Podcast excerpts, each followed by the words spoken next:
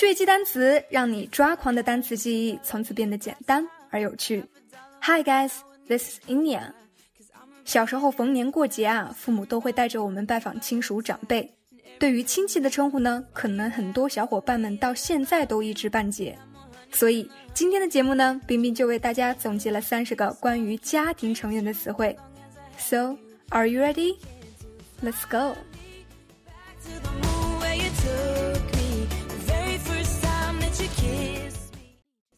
Family member, family member, blood relation, blood relation, in-laws, in-laws, grandparents, grandparents, grandmother, grandmother, grandfather, grandfather grandchildren, grandchildren, granddaughter, granddaughter, grandson, grandson, parents, parents, mother, mother, father, father, relatives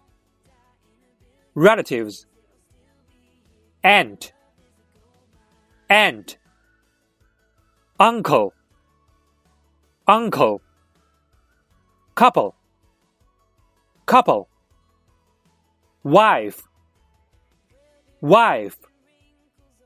Husband. Husband. Child.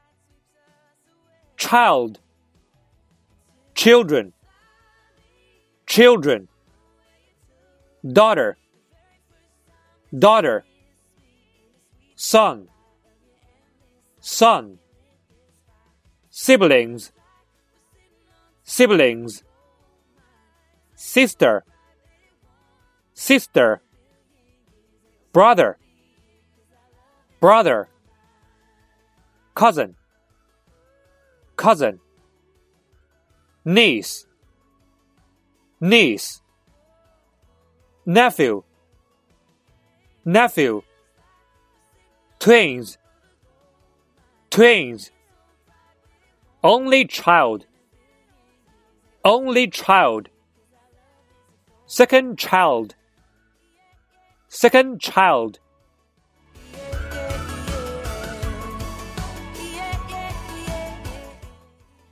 好啦，如果以上三十个家庭关系词汇对于你来说是小菜一碟的话，不妨看看趣味测试题，你能答对多少呢？中国的亲属称呼繁多，但是在英语中啊却异常简单，所以拓展专区就为大家总结了规律记忆法，只要掌握规律，七大姑八大姨分分钟学会。文末还同样附上往期回顾链接，《妈咪宝贝篇》，推荐怀孕的妈妈们或者是有宝宝的父母们多多收听。胎教早教不容错过哦！感兴趣打包学习的朋友，抓紧关注我们的微信公众号“辣妈英语秀”，找到同期内容即可享有全部的拓展链接。好的，以上就是今天的全部内容。文末互动环节，欢迎大家一起来捋捋：我姑姑的儿子的爸爸的岳父的女儿，我应该叫什么呢？最终答案我们会在留言区内八点半准时为你揭晓。